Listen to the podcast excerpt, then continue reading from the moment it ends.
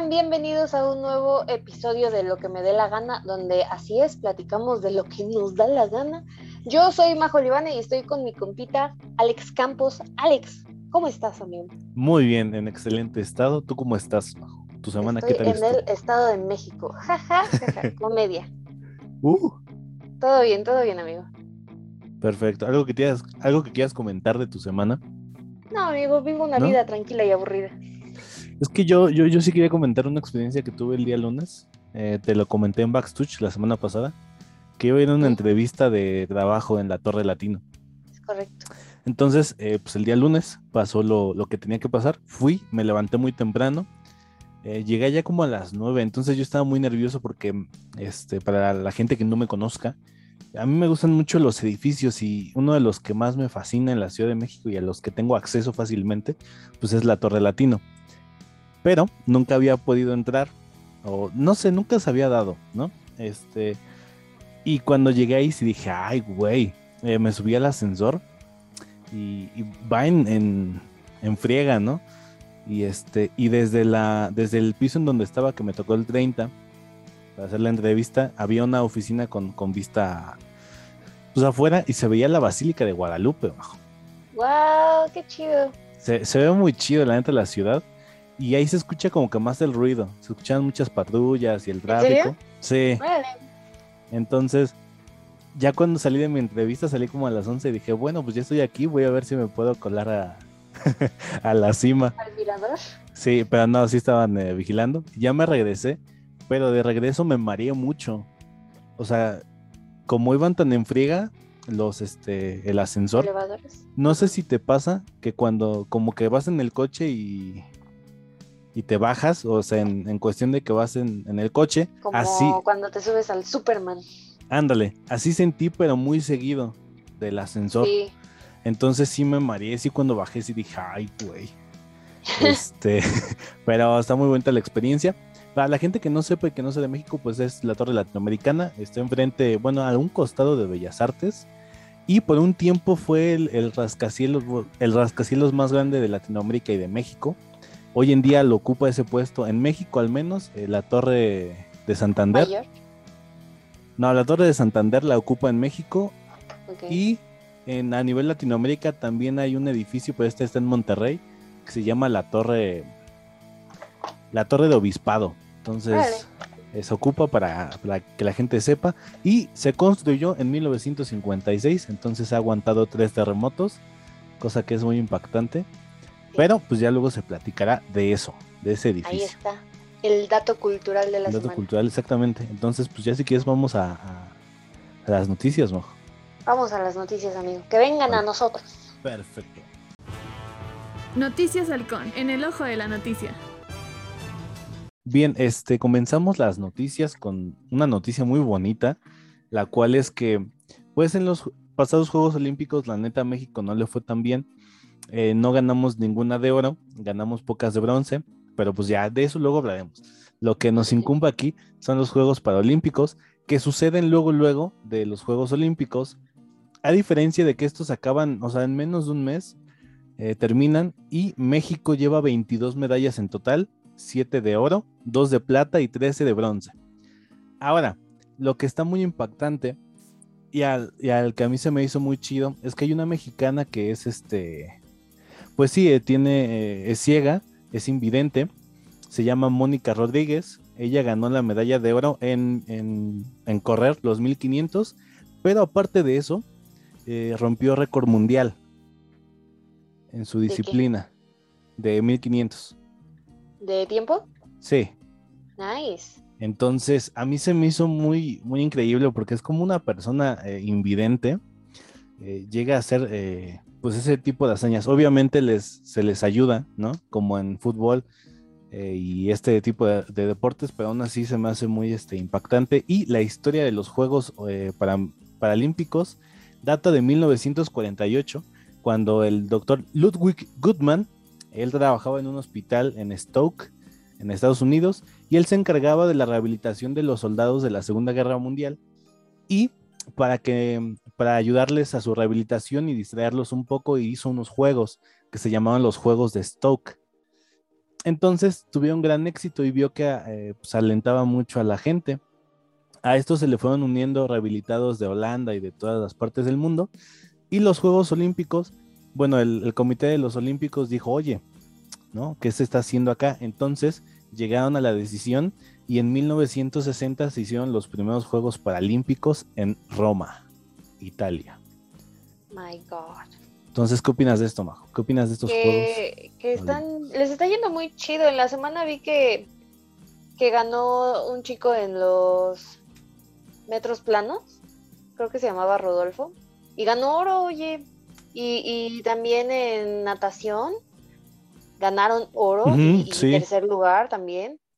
Y dije, guau, o sea, les está yendo muy chido y nadie está hablando de eso. Sí, Porque exactamente. nadie habla de eso. O sea, de por sí creo que los Juegos Olímpicos ya se fueron apagando un poco y pues a ellos les prestan menos atención. Sí, ¿No? está triste. Entonces, pues, pero, pues, oye, son, siguen siendo atletas, amigos. exactamente.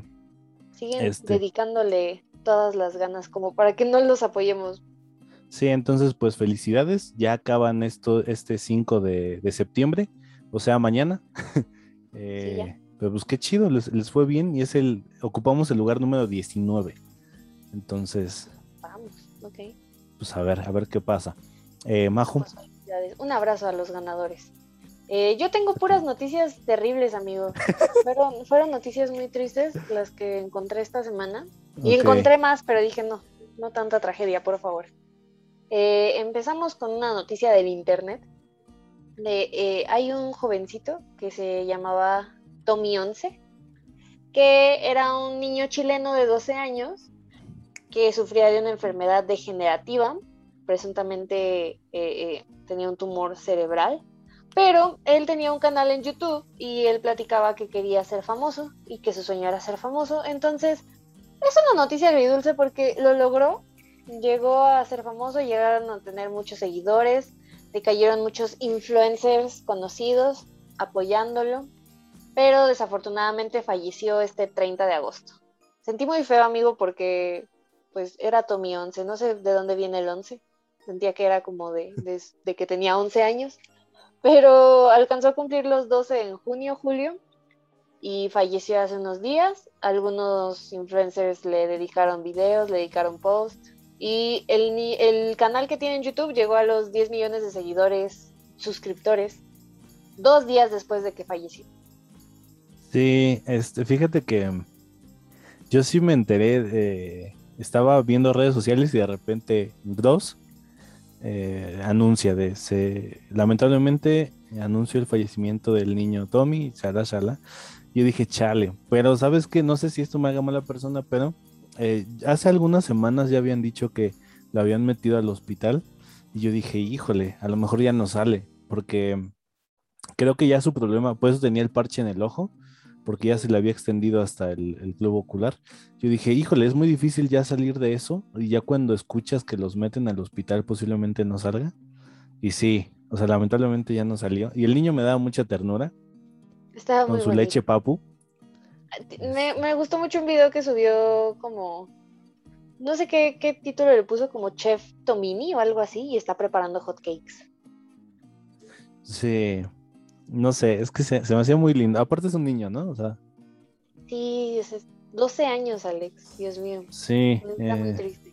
sí me agüitó, te entiendo.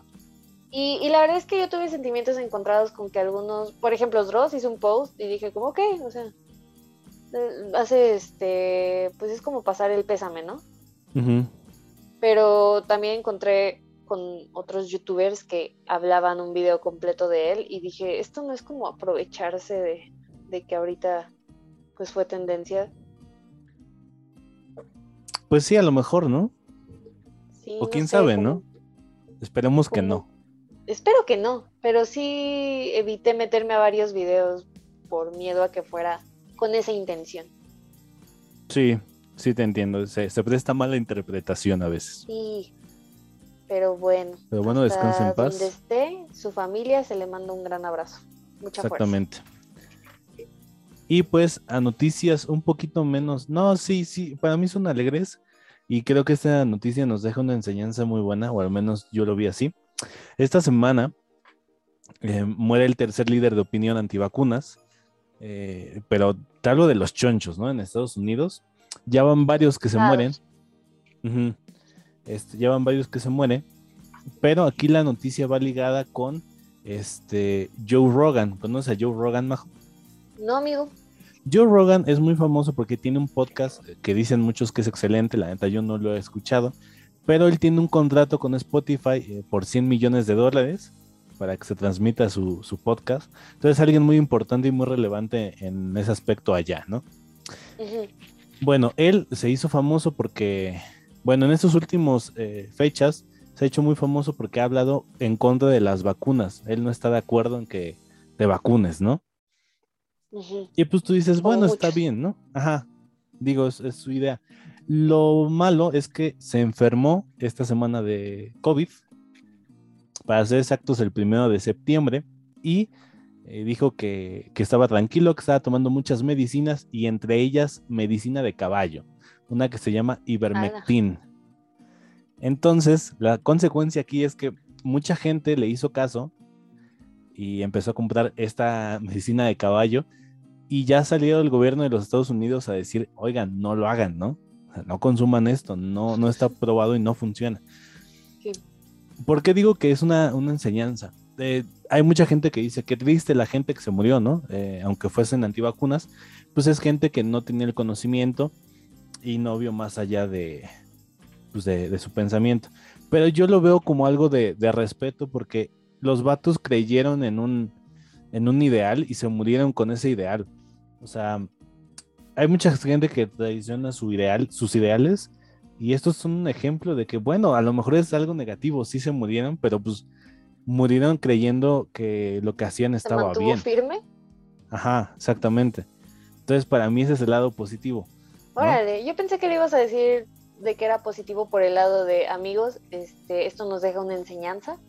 Uno puede aceptar que cometió un error y decir, ok, yo creía en esto, pero quizás ahorita que ya estoy enfermo, sí sea bueno eh, creer en las vacunas. Es que, sabes, mucha gente aún así, eh, porque estaban en, la cama, los grabaron, está la noticia, y seguían creyendo firmemente en que sí, no, no se iban a vacunar. Entonces, a mí se me hace de mucho respeto que este, alguien que tenga sus ideales. Digo, lamentablemente a veces te cuestan la vida, pero pues este... Wow. No sé, a mí es la enseñanza que me deja. Ustedes a lo mejor lo interpreten de otra manera. Eh, ¿Qué opinas de esto, Majo? Eh, entiendo cómo lo estás tomando, amigo. Me gusta mucho esa forma. Pero yo la verdad sí lo sentía como, como te comentaba, ¿no? Y, a veces sí, hay que admirar a la gente que es tenaz y perseverante con sus ideas. E, es, es, es una bonita cualidad. Pero siento que hay una delgada línea entre ser este firme con tus ideales y ser terco, ser necio. Entonces, o sea, era un punto donde ya les estaba afectando en su salud, se murieron. Entonces, pues, sí hay un punto donde puedes decir, también es muy importante aceptar, ¿no? Como, ok, yo pensaba esto, quizás no era la verdad absoluta. Sí, también es importante. Pues es como esa gente, ¿sabes? A mí me ha topado mucho con, con los señores que dicen, no, yo me muero en mi casa, aquí nací y aquí me voy a morir. Entonces, chale, pues también está, es decir, no, pues, qué bonita forma y a lo mejor a veces se vale arrepentirse, ¿no? Yo no sé, o sea, sí varía dependiendo del tema. Porque digamos, se muere en su casa y pues era su deseo, su último deseo. No sé si de estos señores su último deseo era morir de COVID. Pues este, no lo creo, pero se mantuvieron firmes. Entonces, no sé. Pero esto, ¿crees que haga impacto en las personas, tenga impacto en las personas que siguen siendo antivacunas, amigo? La verdad yo no creo. ¿Crees que igual se van a mantener firmes? ¿Cuánta gente, al menos aquí en, nuestro país, ha muerto? Y la gente es como de, nah, a mí no me pasa. O sea, es que es el pensamiento que tenemos. El de a mí no me pasa. y resulta que sí les pasa. Y pues al rato su familia está ayudando porque no lo atienden. Pero es como, o incluso cuando sí les pasa, se recuperan y, ah, pues ya me dio, no pasa nada. Exactamente. Pero este, pues vacúnense, el único. O sea, te va a seguir dando, pero pues evita la muerte, ¿no? Sí, te da menos grave. Exactamente. Y pues así mi noticia, Majo, tu última notáis. Ah, mi última notáis, notáis, de breaking news. em, hace poco, aquí por, por donde operamos, por los, ¿cómo se llaman? Los estudios Carmesí, Los tuyos. Ah.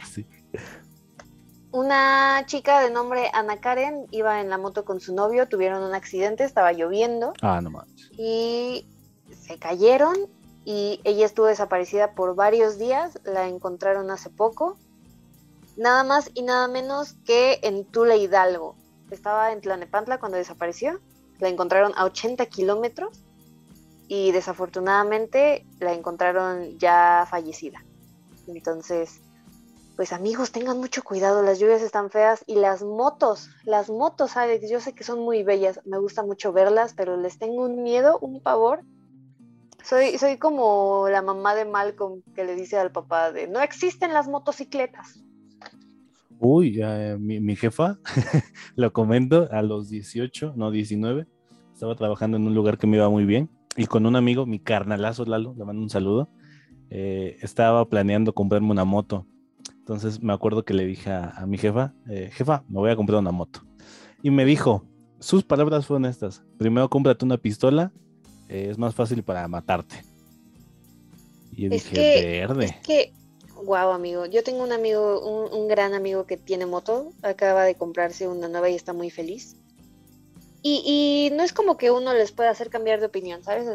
Em, ya no te voy a hablar si sigues andando en moto. O sea, Exactamente. sería como muy inmaduro de mi parte pensar que eso se puede lograr, pero teniendo una madre que trabaja en el hospital y me reporta los peores accidentes, sí le temo mucho a las motos, sí sé que los accidentes más aparatosos que han llegado, por lo menos a ese hospital, han sido accidentes de motos, entonces sí es algo de temer.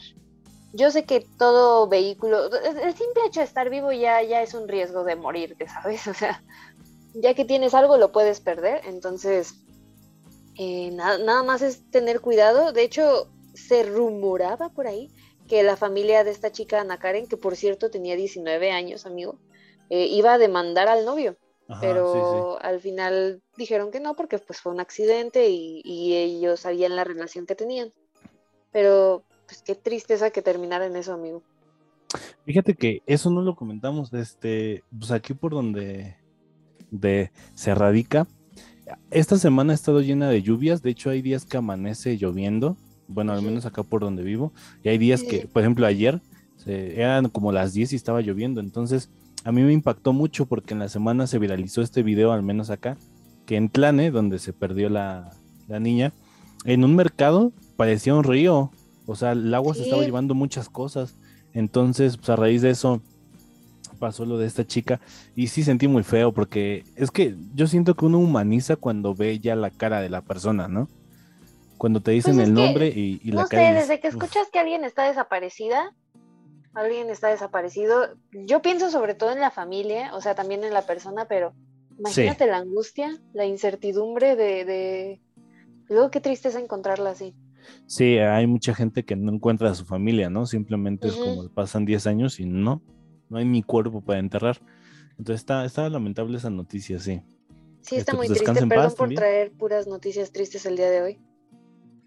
Sucedieron cosas feas en la semana. Serían cosas feas, este, muy pocas este, alegres, vaya. Y el tema también va a ser feo, maldita sea. El tema va a ser un poco feo, pero nos vamos a desviar un poquito para pues, a otras cosas, ¿no? O sea, sí vamos a. Exactamente. Entonces, pues ya, eh, ¿algo más que tengas que decir, Majo? Todo lo que tengo que comentar el día de hoy. Espero llegar la próxima semana con noticias más positivas. Perfecto. Vamos al tema del, del today. Hoy, presentamos. El tema de hoy, amigo, es el día que lo cambió todo, ¿no?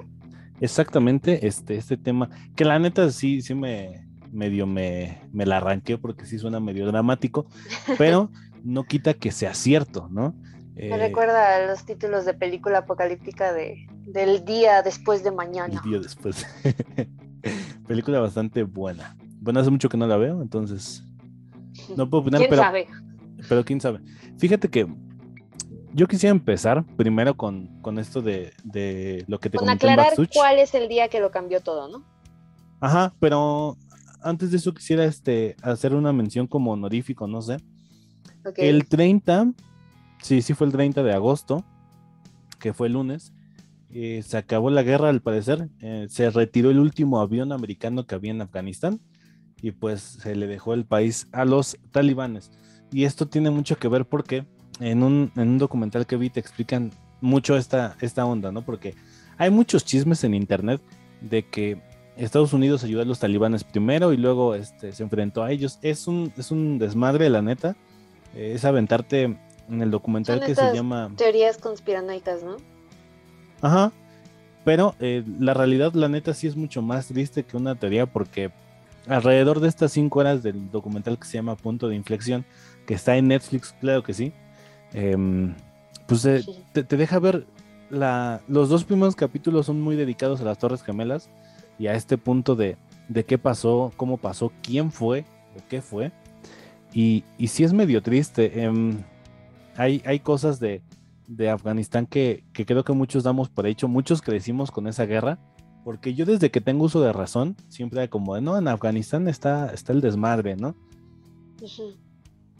Y en, en, este documental entiendes un poco y también te confundes un poco más te explican cómo está el desarrollo de, la guerra, por qué Estados Unidos atacó así, por qué, por qué no, no fue tan, tan diplomático como se puede ver y por qué hubo una persecución no hacia la gente del atentado, sino hacia una religión, porque fue el ataque hacia una religión y que Estados Unidos solo en este tiempo empeoró más la situación y se creó más enemigos.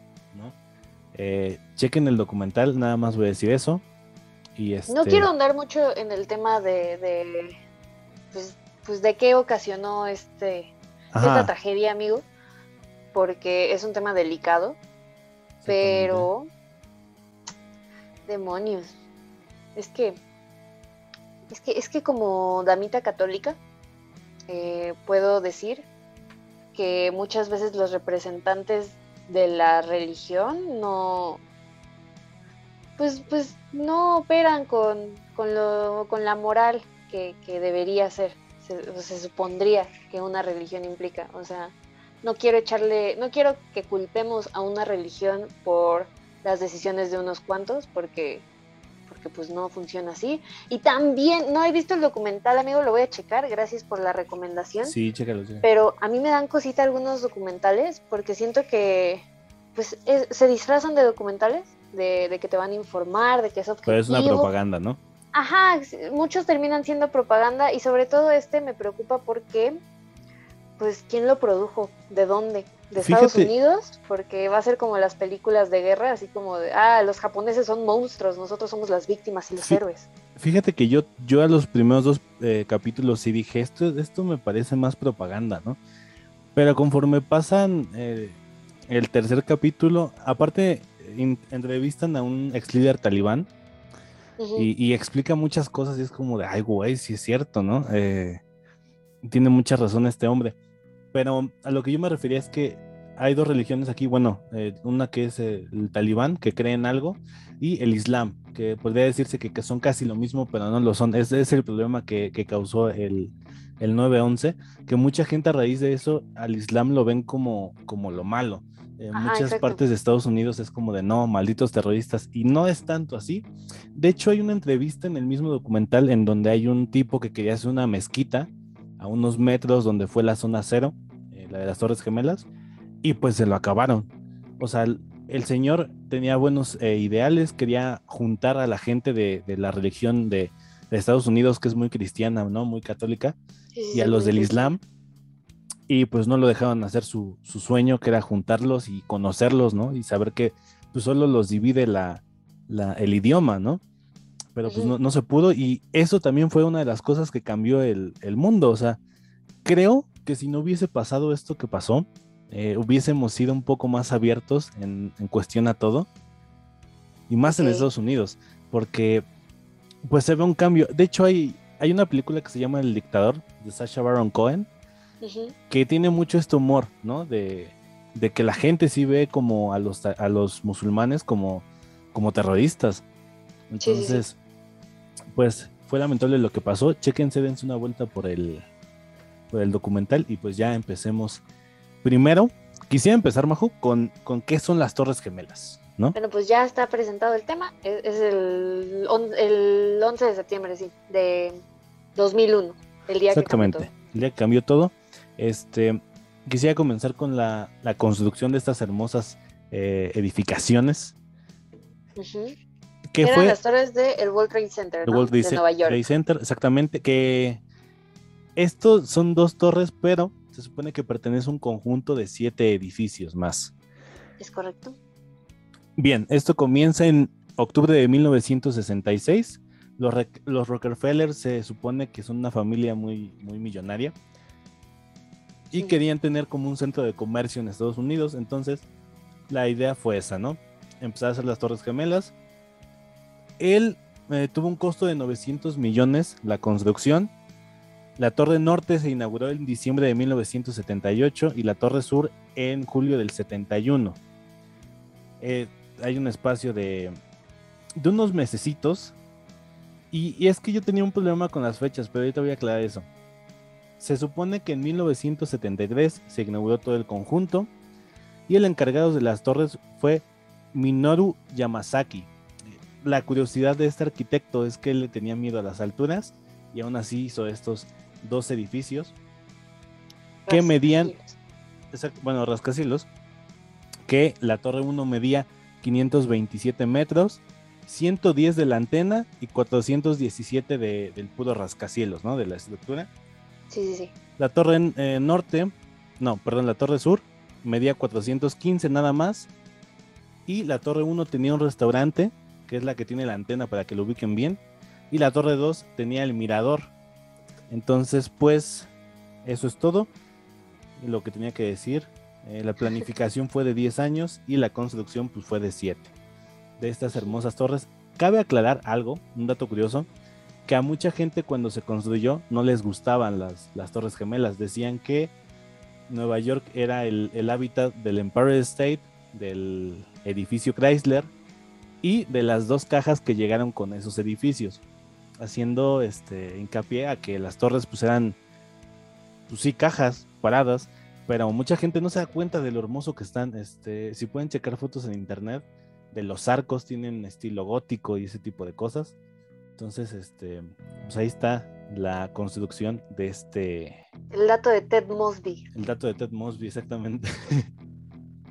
Pero bueno, Majo, este, ahora sí vamos a qué pasó ese 11 de septiembre. Pasó ese 11 de septiembre. ¿Qué pasó, Majo? Fue terrible, amigo. Fue muy temprano. eh, eh, no me acuerdo qué día cayó. Yo ya existía, ya existíamos, amigo. Teníamos Un muy añito. poco de existir. Bueno, tú ese día lo estabas Eh, cumpliendo, ¿no? Justamente ese día fue mi primer Fue cumpleaños. martes, 11 de septiembre. Fue martes 11 de septiembre. Gracias por el dato, amigo. Pues nada, eh, una, fue un ataque terrorista de Al Qaeda. 19 hombres secuestraron cuatro aviones comerciales y los fueron a estrellar contra las Torres Gemelas, contra el edificio de el Pentágono. Y pues hay teorías de que se, se dirigía otro hacia Washington, pero que no llegó. Ya son teorías, ¿no? Eh, a las 8.46 de ese martes, el primer avión se estrella con la torre norte. A las 9.03 llega el segundo. Y por ahí de las 10 en punto se empiezan a derrumbar las torres. O sea, fue una tragedia que duró aproximadamente una hora, amigo. Digamos, en, en- el sentido práctico de, de, de está sucediendo en este instante. Pero que obviamente las consecuencias duraron añísimos. Sí, que fíjate, yo me acordaba, yo no me acordaba más bien de, de por qué se habían caído. O sea, yo dije, sí, ya me sé que impactaron los aviones, pero no, me- no me explicaba, ¿no?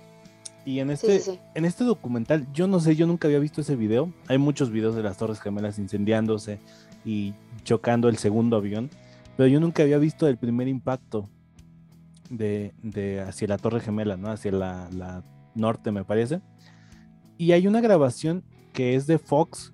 Supongo que estaban grabando algo ahí en Nueva York, muy cerca de, de esa zona. Y se escucha cómo da un acelerón un avión. Y soy un estruendo así. Y ya luego alejan la toma. Y ya se ve el momento en donde estrella. Entonces se ve muy, muy espectacular y a la vez, pues mucho miedo. O sea, uno se pone en los zapatos de esa gente y Sí, qué terrible. pues, o sea, ¿tú qué piensas? O sea, de repente ves un avión, o de hecho en ese entonces no se sabía ni siquiera que era un avión la gente que estaba en la torre, ¿no? Solo escucharon un estruendo y pues este, la explosión. Fue como, ¿qué está pasando? La gente que alcanzó a, sobrevivir, pues eran los de los que estaban en los pisos de abajo. Y este. Hay un testimonio muy famoso. No sé si sabes cuántos pisos tenían las torres, amigo. Creo que tenían 103 el, la norte. Ok, eh, porque el testimonio que, que, te comento es de una mujer. Ay, no me acuerdo su nombre, creo que era Marcy Borders o algo así. Y es conocida como la Dama de Polvo. Ella trabajaba por el ochenta y tantos. Y el jefe le dijo que no bajara, o sea, que se quedaran quietos. Y, y ella, pues, no sé si por la adrenalina del momento lo desobedeció Bajó, alcanzó a huir, se refugió en el edificio de al lado y le tomaron esta icónica foto que es ella toda cubierta de polvo, toda, o sea, totalmente, amigo, está impresionante la foto y, pues vaya, dice que, tuvo una vida triste, muy difícil después de, esa tragedia. Le cayó en las drogas, le dio cáncer, falleció en 2015, entonces muchas personas dicen que estuvo cargando esa tragedia pues esos 14 años. Entonces, sí estuvo horrible. Eh, mira, tienen 110 eh, cada una. Imagínate estar en el ochenta y tantos. Y obviamente si, si acaba de suceder pues un ataque así no puedes ocupar el elevador. Entonces, imagínate esa ese pánico de ir bajando con la esperanza de salvarte. Hay, hay unos este relatos muy, muy famosos también de una chica que dice que estaba en el piso así como 50 y que de repente escucharon que se movió el piso, pero ella no hizo mucho caso. Y que uno de sus compañeros le dijo, ah, ya cuando sabían que era como una explosión y todo esto, que se bajaran y él le dijo, voy a ir a checar si alguien no se quedó atrás.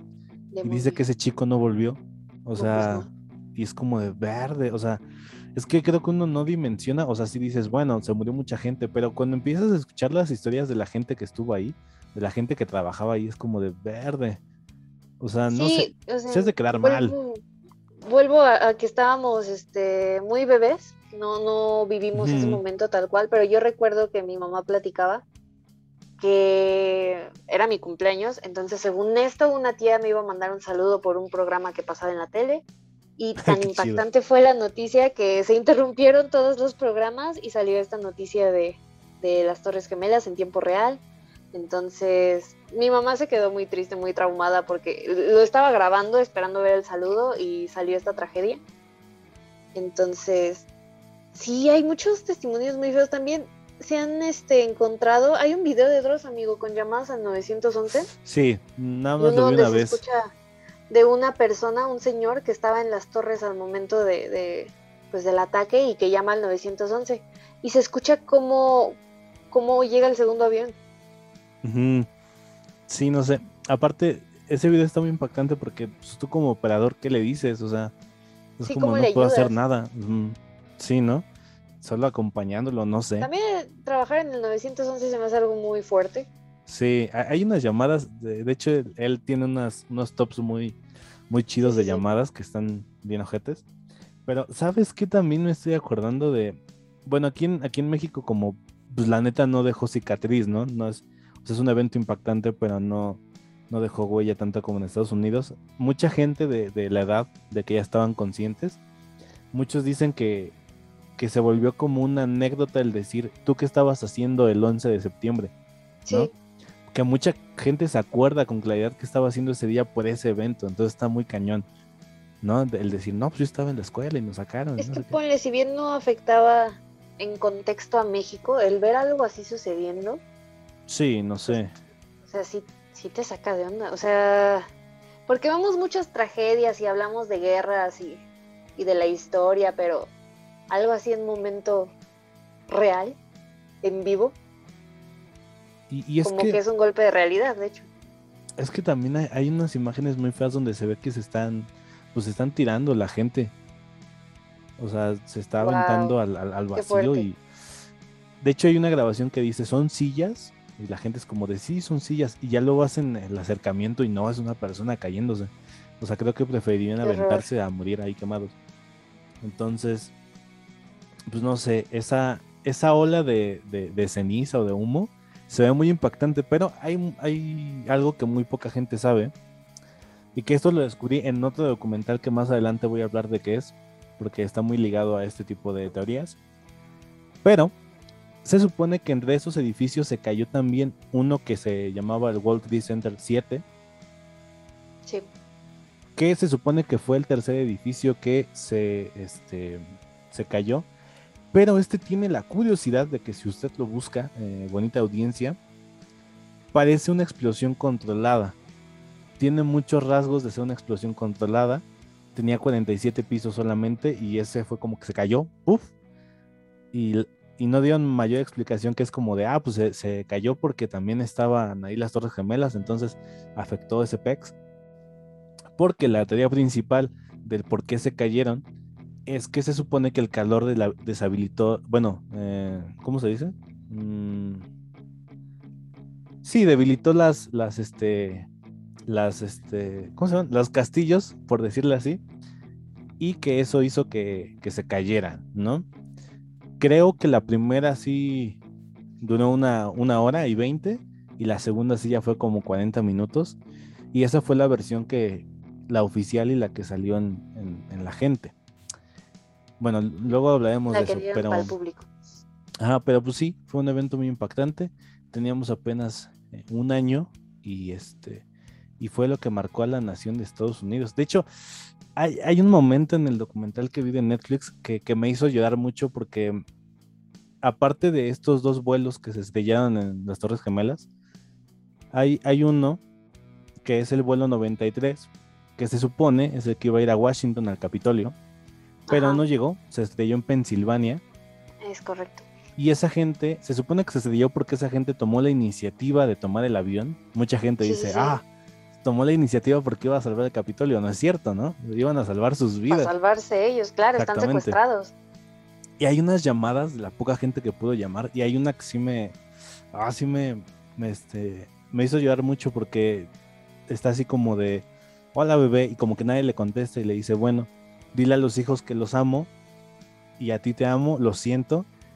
Y espero poder ver tu cara eh, nuevamente. Y es como de. ¡Ah!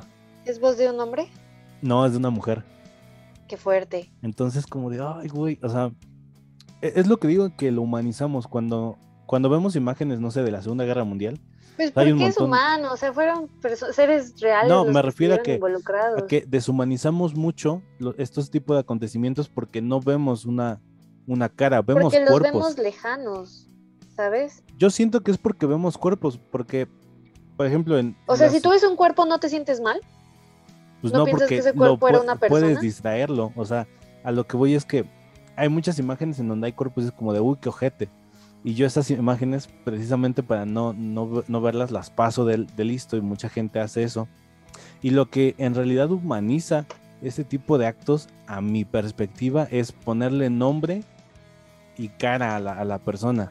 O sea, eso para mí es lo que no podemos distraernos. O sea, una cosa es ver a alguien muerto tirado y decir, pues bueno, lo, lo, paso de largo para no pensar tanto en, esa persona, pero el problema viene para mí cuando tienes la cara, el cómo se llamaba y más aparte la gente que lo buscaba. Es cuando ya no lo puedes ignorar y cuando ya sientes la empatía entre la gente, ¿no? Pues es más duro, sobre todo cuando ves a la gente que los buscaba, ¿sabes? siento que es lo más gacho por supuesto, es como les comentaba hace rato de la noticia de, esta chica, de Ana Karen. Es muy feo pensar lo que esta persona sufrió, pero la incertidumbre también es muy dura. Y no sé, yo sí siento feo desde, desde que veo así el, encabezado de alerta Amber, digo, vale madre. No, yo, yo, sí ya estoy sintiéndome mal desde ese momento. Yo sí, la neta, soy de ese tipo de personas que la neta si veo así de alerta a alguien, la paso de listo. Porque no sé, sí, sí, sí he experimentado de, buena mano ese tipo de experiencia de no saber qué pasó y después, ¡pum! Resulta que te llaman del semefo y hay que ir a reconocer a tu, a tu familiar o a la persona y es como de, ay, güey. Entonces, yo sí evito mucho eso. Este, te digo, lo malo es cuando eso a mí me pone la cara y todo eso. Sí es como de, de, de feo. Pero en cuestión del Pentágono, pasando a, a algo este, un poquito más informativo, murieron 184 personas. Que la gente que no sepa quién es el Pentágono, dudo mucho que no sepas qué es, pero pues es la, la- el centro de inteligencia de Estados Unidos, ¿no? Es el edificio más protegido en sí, supuestamente. Que Y también están las teorías así de por qué si es el edificio más protegido, Hubo una bomba, más ¿no? invulnerable, lo pudieron destruir. ¿Cómo es eso posible? Sí, o sea, aunque solo fue un- una parte del edificio, pero pues sí afectó, fueron 184 víctimas. Y tienes el total de, De las víctimas de- de ese día, según yo. sí, amigo, son casi 3.000 personas. Ajá, sí, entonces sí estoy en lo correcto. Fueron 2.977. Sí, porque a esto se cuenta también los bomberos que fueron a, a rescatar a la gente, a intentar rescatar a la gente. Y pues ni modo, ¿no? Es, es algo muy duro de ver. Y hay una imagen que me impactó mucho que están todavía como los arcos de la torre. Y pues la gente así como de, dude, ¿qué hago? Entonces, no sé, ¿tú, ¿tú qué harías? O sea, hay mucha gente que decía que se sentía culpable porque mandó a gente a trabajar ese día. Ajá. ¿Tú te sentías culpable? No lo sé, amigo. Es que justamente eso estaba pensando, como estaba viendo los videos, todo, toda la destrucción, toda la muerte. Y después sobre esa destrucción y sobre esa muerte, se construyó otro edificio, otra torre, como en parte en, en honor y pues para reponerla. Y se construyeron este... Son como paredes, no sé cómo llamarlas, no sé qué tan cerca están, pero que están los nombres de todas las víctimas. Sí, son placas, ¿no? Placas como de... Y, Sí, sí, y sí. finalmente, pues tienes que mandar a alguien a que haga eso. ¿Quién no se vería afectado? O sea, siento que cualquier persona que mandes podría ser afectada. Entonces sí dije como que qué difícil. Sí, no sé, o sea. Es, es que yo me pongo a pensarlo y viéndolo desde un, desde un punto que no me, no me pasó a mí, es como de, pues sí, no tienes la culpa. No, porque al final esa persona iba a trabajar. Pero, del lado, del lado, del lado humano, del lado que ya está ahí, es como de, pues sí, a lo mejor sientes que es tu culpa, porque, no sé, le cayó un edificio encima, o sea, es que no sé, No es algo sé, y hay delicado. teorías muy, muy, muy fuertes. No sé si suceda con cada tragedia, con cada ataque. No sé, yo no he visto de otros ataques, de otros atentados, tantas teorías como han surgido de, de este día. Pero también hay una de un inversionista Sí, que que, diario iba a trabajar y, y el mero 11 tenía cita con el dermatólogo sí. y no fue. Eso lo vamos a platicar un poquito más adelante, pero ya quisiera pasar a, para alegrar un poquito, los hechos curiosos que pasaron en, en las Torres Gemelas. Eh, una es que el funambulista francés Philippe Petit, eh, quien usted lo puede conocer por la película de eh, The Walk o En la cuerda floja. ¿Ya la viste, Eh, amigo? Sí, ya la vi, está muy buena, me, encantó no esa película. Chécala, va a ser mi recomendación, pero eso más adelante. Bien, él en 1974 cruzó ocho veces la, la cuerda que puso de extremo a extremo en las torres. Y pues eh, duró el show 45 minutos, ahí se bajó y le preguntaron que por qué lo había hecho. Y él dijo que cuando veía una, un lugar donde poner su cable no se resistía a, a pasar sobre él. Y ya después se volvió famoso ahí en Nueva York. Él firmó, de hecho hay una, hay una, bueno, había una firma en una de las vigas de la torre que él firmó y tenía un pase al, al mirador, pero pues ya sabemos qué, pasó, ¿no?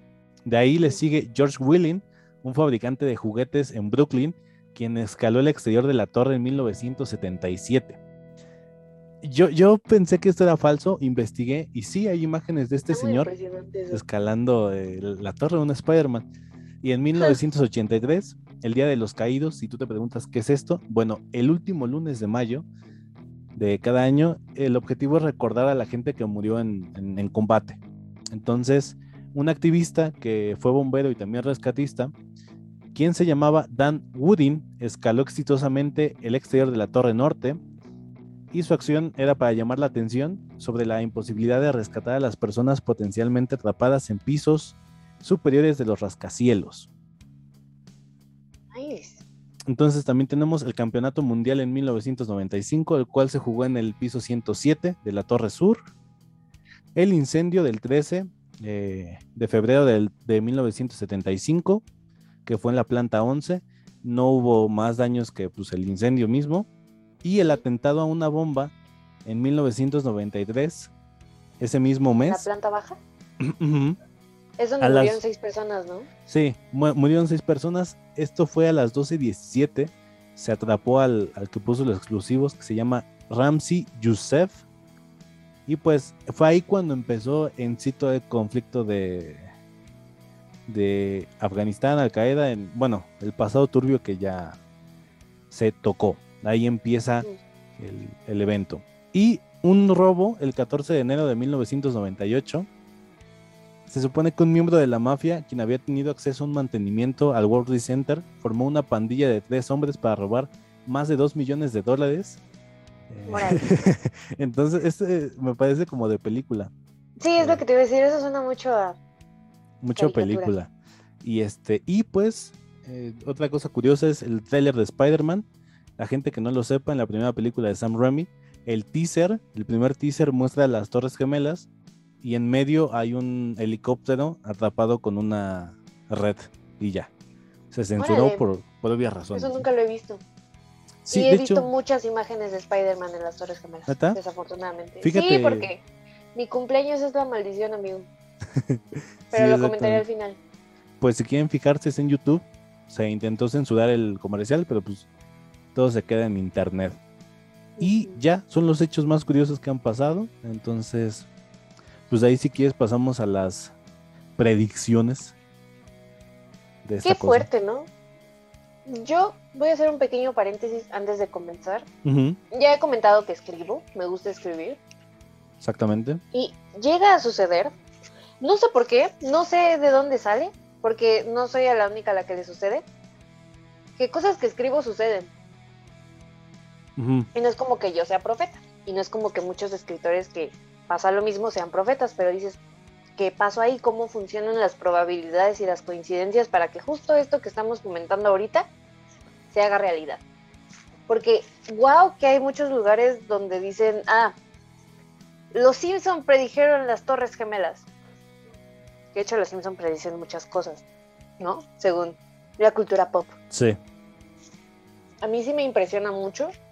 También con los profetas, no sé, no sé cómo le hacen, ¿qué, qué es? O sea, ¿lo ven? A mí se me hace muy impactante y ojalá algún día hablemos de Nostradamus, porque está muy curiosa su historia. De... tradamos, hijo. Ah, ese. Yo me confundo mucho de ese nombre, pero es que creo que al principio lo decía de broma y ya después se me quedó. Suele pasar. Pero bueno, eh, se me hace muy interesante su historia de cómo se convirtió en un vidente, porque se supone que era un hombre de ciencia, era un doctor. Entonces está, está cañón. Aparte, O sea, la profecía, ajá, o bueno, ¿cómo se le llama a la práctica? pues sí, es un clarividente.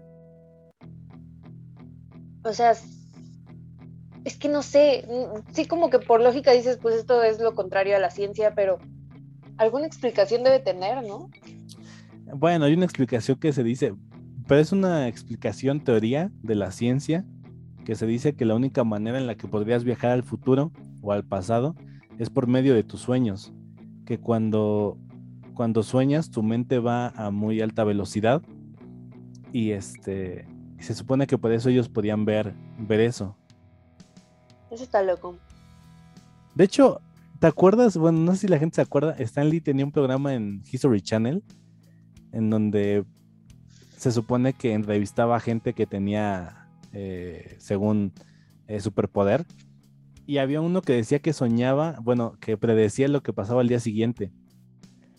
Entonces hicieron la prueba de que, de que lo llevaban a comer a un restaurante y le dijeron que a ver qué había soñado, y a todo latino. Entonces, quién sabe.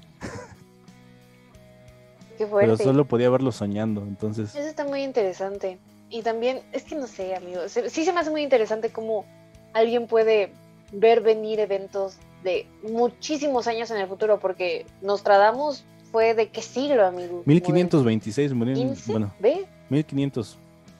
O sea, y, y, y no, no tengo la, la predicción de este señor, tal cual, pero tengo entendido que él también vio venir las Torres Gemelas y su caída y el ataque y todo. Entonces, Sí. ¿cómo, cómo, ¿cómo funciona eso? Qué curiosidad tengo. Y también hay un escritor que ahorita no me acuerdo, se los traigo la próxima semana porque me gusta mucho esta frase, que dice que la ciencia ficción es solamente ciencia que todavía no comprendemos. Entonces, pues oye, Mm, hay cosas que inventamos sí. para, para películas, para libros, y quién quita que en un día ya sea una realidad, algo normal. Sí, sí, sí, pues este pasó, o sea, en Star Trek, en las series que pasaban en la televisión, eh, tenían un reloj que se supone que proyectaba cosas. Y pues ya existe el smartwatch, ¿no? Entonces este tipo de cosas que es pues eh, tienen que pasar, supongo. Y seguimos esperando a los carros voladores. Pero bueno, Exactamente, nos lo deben. las profecías. Yo tengo una de... Lamentablemente esto ha llegado a su fin. Así que te esperamos el próximo jueves con la segunda parte y conclusión de este episodio. Bye. Chao. Se acaba la función.